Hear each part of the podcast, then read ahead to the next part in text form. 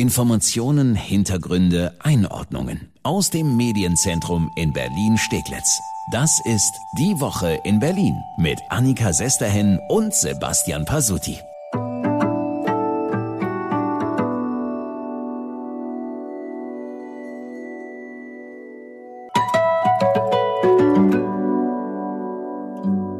Der Booster ist die neue Eintrittskarte und die Quarantäne wird nun doch schon verkürzt.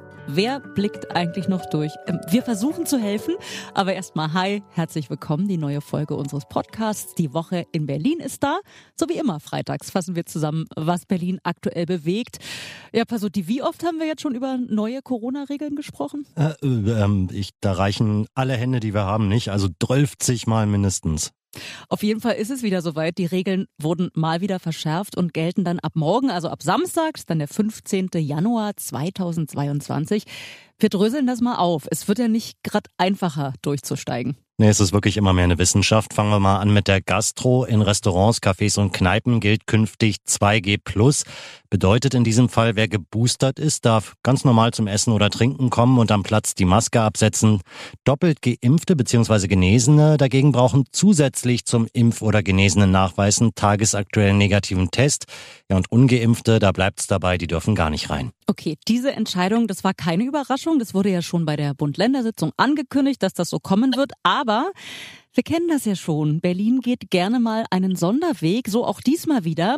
2G Plus kommt bei uns in Berlin nämlich nicht nur in der Gastro. Nee, auch in der Freizeit, beim Sport, der Kultur und zwar bei Veranstaltungen ab zehn Teilnehmern in geschlossenen Räumen. Auch da also nur noch geboosterte oder vollständig geimpfte, die dann aber mit negativem Test. Aber nicht, dass jetzt hier der Eindruck entsteht, es wären leicht verständliche Regeln. Es gibt natürlich auch wieder mal Ausnahmen. Wie könnte es anders sein? Zum Beispiel beim privaten Sport, also wenn du in einem Verein Handball spielst oder ins Fitnessstudio willst, da bleibt's bei 2G. Da brauchst du also als vollständig Geimpfter keinen zusätzlichen Negativtest. Ich muss sagen, mir ist das nicht klar. Gerade beim Sport, ich gehe ja auch ins Fitnessstudio, äh, auch wenn man das vielleicht bei mir nicht ahnt. Auf den Geräten nimmt man ja die Maske ab und dann atmet man ja doch teilweise heftig in den Raum hinein. Jetzt mit Omikron, Impfdurchbrüchen, Inzidenzen um die 1000 inzwischen bei uns in Berlin. Ich sag mal so, es hätte doch irgendwie auch Sinn ergeben, 2G Plus auch auf den privaten Sport zu erweitern. Aber mich fragt ja keiner. Nee, irgendwie nicht, ne? Aber was dafür noch neu als Regel hinzugekommen ist, in Bus und Bahn reicht eine normale OP-Maske. Die reicht nicht mehr. Es muss künftig wieder FFP2 sein. Das ist schlau, aber auch da muss ich motzen. Du, Pasuti und ich, wir fahren ja beide oft mit den Öffis. Ich würde sagen, pro Wagen gibt's mindestens eine Nase, die ich sehe, die eben nicht unter einer Maske sitzt. Ich habe noch nie gesehen, dass das kontrolliert wurde. Du? Ähm, ich habe es auch noch nie gesehen. Also ich habe schon Kontrolleure gesehen, aber die haben es da nicht kontrolliert. Und die Bahn und die BVG, die sagen ja auch, mehr als stichprobenartige Kontrollen sind für uns einfach nicht drin. Ja, wo sich erstmal kaum was ändert bei den Regeln, das ist beim Verkauf, also im Einzelhandel. Aber man muss auch sagen, 2G alleine reicht schon. Viele Kiezläden haben inzwischen echt Probleme. Das ist schon ganz schön anstrengend, weil ich häufig nachts wach liege und darüber nachdenke, wie es jetzt eigentlich weitergeht und was ich noch alles machen kann. Das ist Ellen Teschendorf. Die hat zwei kleine Kiezläden, einmal Küchenliebe und Schwesterherz, beide im Bergmannstraßenkiez. Ja, und seit der Pandemie bleiben immer mehr Kunden weg bei ihr. Ja, vor allem in so kleinen Läden wie ihren, wo es Deko und Dinge gibt, die definitiv hübsch sind, die man aber nicht unbedingt zwingend braucht.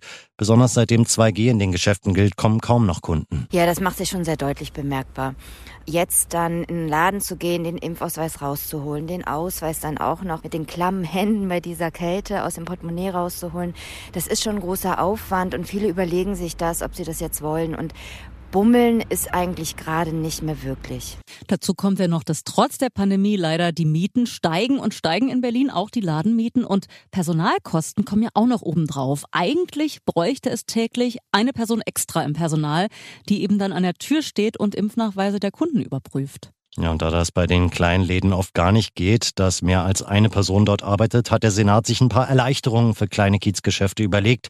Die Impfausweise von Kunden müssen in kleinen Läden nicht mehr direkt an der Tür kontrolliert werden.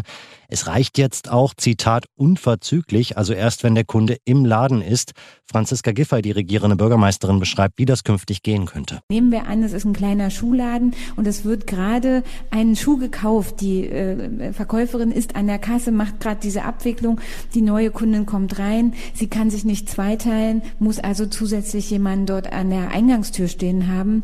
Und um das etwas abzufedern, würde der neue Verlauf sein, sie kassiert ihre Kundin ab, verkauft die Schuhe fertig und geht dann auf die Kundin, die neu den Laden betreten hat, zu und sagt, könnte ich bitte Ihren Nachweis sehen? Und noch eine Neuerung, die gibt's für alle Läden, die extra kosten, eben zum Beispiel für mehr Personal, die in größeren Läden da an der Tür kontrollieren. Diese Extrakosten können jetzt endlich abgerechnet werden. Das ging vorher nicht. Immerhin etwas. Und man kann es echt gar nicht oft genug sagen. Bitte, jeder unterstützt eure kleinen Lieblingsläden im Kiez, wo ihr könnt oder wo sie können. Äh, die brauchen das einfach ganz dringend. So, Pasotti. Haben wir alle Regeln durch? Nicht ganz, ne? Die Quarantäne Immerhin, da gibt's ja nun endlich ein bisschen mehr Klarheit. Ja, das ist eigentlich die erfreuliche Nachricht, aber es gab erstmal Hickhack, ab was dann, wann denn nun umgesetzt werden kann mit den verkürzten Quarantäneregeln. Im Gespräch ist der Plan ja schon lange. Mit Omikron und den rasant steigenden Infektionszahlen sollte die Quarantänezeit verkürzt werden, vor allem um die kritische Infrastruktur zu schützen, also damit zum Beispiel bei der Feuerwehr, bei der Polizei und so weiter nicht plötzlich extremer Personalmangel herrscht, weil keiner mehr zur Arbeit kommen darf.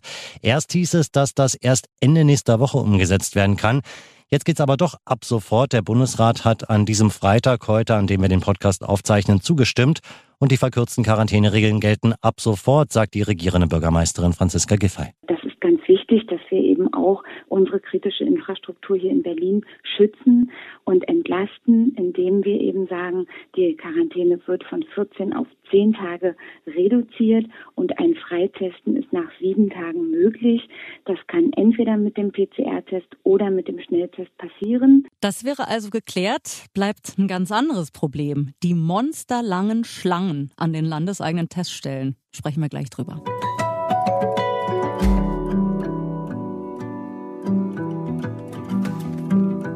Anacondas können bis zu neun Meter lang werden. Die zählen zu den größten Schlangen der Welt. Da können wir nur müde lächeln. Die Schlangen hier bei uns in Berlin vor den landeseigenen Teststellen sind deutlich länger. Ja, teilweise hunderte Meter lang. So lange Schlangen hat Berlin vielleicht das letzte Mal erlebt, als es nach dem Mauerfall noch Begrüßungsgeld gab. Ja, das war wenigstens damals erfreulich, der Anlass. Jetzt stehen die Berlinerinnen und Berliner für einen PCR-Test an, weil sie sich frei testen oder weil sie ihren positiven Schnelltest abklären wollen oder müssen. Ja, das Thema lange Schlangen hat diese Woche auch das Abgeordnetenhaus erreicht und der Senat musste sich so einiges anhören von der Opposition. Florian Kluckert von der FDP beschreibt die aktuelle Situation so. Wie ist die Realität in Berlin? Sie fahren erstmal quer zu irgendeinem Testzentrum, was Sie mal finden müssen, mit der vollgefüllten BVG dorthin kommen dort an, sehen, dass sie sich ein paar Stunden anstellen müssen und nach zwei Stunden fahren sie wieder nach Hause, ohne den Test gemacht zu haben, weil sie sagen, ich bin noch nicht blöd und bleib hier noch drei weitere Stunden stehen. Ja, Kluckert schlägt vor, auch die privaten Testcenter sollen die Berlinerinnen und Berliner kostenlos PCR testen. Das findet auch Bettina König von der SPD. Die langen Wartezeiten, die die Menschen in der Kälte auf sich nehmen müssen, zeigen, dass Handlungsbedarf besteht. Die Personalanzahl in den Zentren muss erhöht oder Kooperationen mit privaten Zentren eingegangen werden. Auch die Zugangshürden zu einem kostenlosen PCR-Test müssen abgesenkt werden. Bei mir melden sich jetzt immer mehr Bürgerinnen und Bürger, die bei den Senatstestzentren vom Personal abgelehnt wurden. Und das geht nicht. Problem also erkannt und auch die Gesundheitssenatorin hat nochmal angekündigt, dass die dran sind, die Situation irgendwie zu verbessern. Aber Ulrike Gothe sagt auch, so ganz lösen wird sie das Problem fehlender Testkapazitäten nicht. Das hätte für Delta gereicht, für Omikron reicht das nicht. Und ich sage ganz klar, wir können selbstverständlich die PCR-Kapazitäten noch etwas steigern in Berlin. Das tun wir auch. Längere Öffnungszeiten, mehr Personal. Wir prüfen auch die Beauftragung der gewerblichen Teststrukturen. Aber eins ist auch klar, es wird am Ende nicht reichen. Und dieses Problem haben wir in ganz Deutschland. Da ist Berlin nicht alleine. Die Regierende Franziska Giffey sagt deswegen, PCR-Tests sollten nur noch für spezielle Gruppen rausgegeben werden. Wenn man im Krankenhaus oder mit äh, vulnerablen Gruppen, beispielsweise in Pflegeeinrichtungen, arbeitet, dann muss ein PCR-Test zum Freitesten genommen werden. Alle anderen können das, wenn sie mindestens 48 Stunden symptomfrei waren, auch mit dem Schnelltest machen und sollten das auch mit dem Schnelltest tun. Ja, ein bisschen, aber wirklich nur ein bisschen könnte sich die Situation an den Teststellen also künftig bessern. Hm. Toll wäre jetzt noch, wenn sich auch die Arbeitsbedingungen an den Gesundheitsämtern ein bisschen bessern könnten. Wir haben mit Carolina Böhm gesprochen. Die ist Gesundheitsstadträtin für Steglitz und Zehlendorf, ist da zuständig für rund 300.000 Menschen. Ja, und von ihren 200 Mitarbeitern ist der Großteil nur noch mit der Corona-Bekämpfung beschäftigt. Die kommt zu nichts anderem mehr und Kontaktnachverfolgung sind bei den aktuellen Inzidenzzahlen längst nicht mehr in Gänze schaffbar. Und hat uns die Gesundheitsstadträtin auch erzählt, dazu kommt noch teilweise komplett veraltete Technik in den Gesundheitsämtern.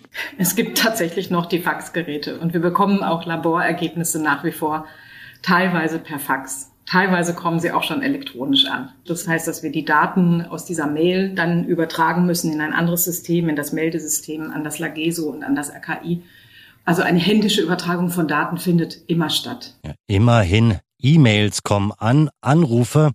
Ja, dagegen, da ist es momentan deutlich schwieriger durchzukommen, sagt Böhm. Schreiben Sie besser eine Mail, weil die Mails werden auch ständig gesichtet. Da sitzt auch ein Team und reagiert dann vielleicht schneller, als dass Sie versuchen, in der Warteschleife am Telefon hängen zu bleiben. Oh Gott, ich wundere mir über ja nicht mehr. Es ist einfach nur krass. Man kann nur hoffen, dass die Idee des Senats, Entlastung jetzt zu schaffen für die Gesundheitsämter, schnell umsetzbar ist.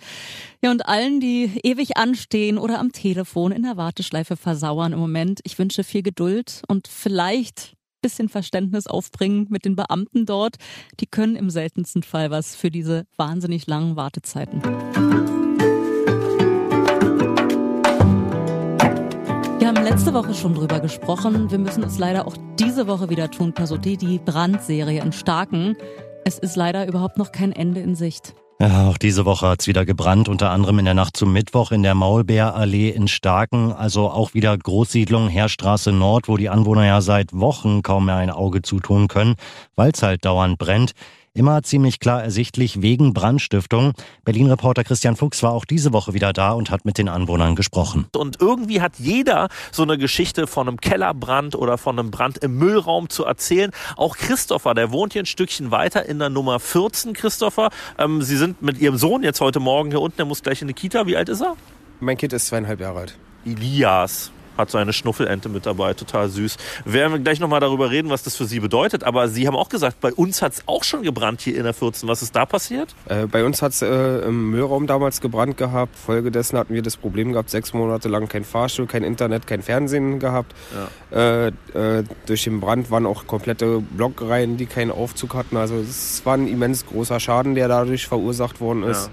Mal abgesehen davon, wie, wie man sich dabei fühlt. Ich meine, Sie sind Familienvater, was macht das mit einem, wenn man merkt, Mensch, ey, irgendwie ständig in der Nachbarschaft und bei einem selber brennt irgendwie? Ja, man hat schon ein Unwohlgefühl, man kriegt Panik, man will nicht mehr wirklich schlafen gehen und man weiß nicht, äh, ist unser Haus oder Keller der nächste, der brennen kann. Auf Dauer kann es so nicht weitergehen. Deswegen ist jetzt ein runder Tisch gegründet worden. Ja, und mit der Initiatorin hat sich Berlin-Reporter Christian Fuchs auch getroffen. Sie heißt Siekild Brune. Sie wohnt auch in dem Kiez da in Starken und bei ihr zu Hause hat es auch schon gebrannt. Umso wichtiger ist es ihr, dass jetzt ganz schnell Lösungen zum Schutz der Anwohner gefunden werden und möglichst viele Entscheider bei diesem runden Tisch dann dabei sind. Ganz wichtig ist äh, die Vertretungen der Eigentümer, Vertretungen aus dem Senat, weil es sehr wichtig ist, dass also auch die Politiker sich diese Sache jetzt annehmen das Bezirksamt, das Zuständige, natürlich Quartiersmanagement, Gemeinwesenverein und wir Mieter, die wir uns dafür schon seit Jahren engagieren. Ja. Jetzt reden Sie ja auch mit den Mietern, äh, die sagen ja auch, was, was muss da passieren aus, aus ihrer Mietersicht, dass endlich irgendwie mal diese Brände aufhören? In erster Linie muss eine Bestreifung hier hereinkommen. Dann ganz wichtig, dass die Gegensprechanlagen alle funktionieren, denn die sind teilweise ohne Funktion oder viele ohne Funktion. Auch die Haustüren müssen in einer ständigen Kontrolle äh, oder ständig kontrolliert werden, sodass sie auch wirklich schließen. Denn durch wetterbedingt, wir haben ziemlich alte Häuser hier, hier wetterbedingt sind die häufig offen, wenn man nicht aufpasst und die Tür nochmal nachzieht.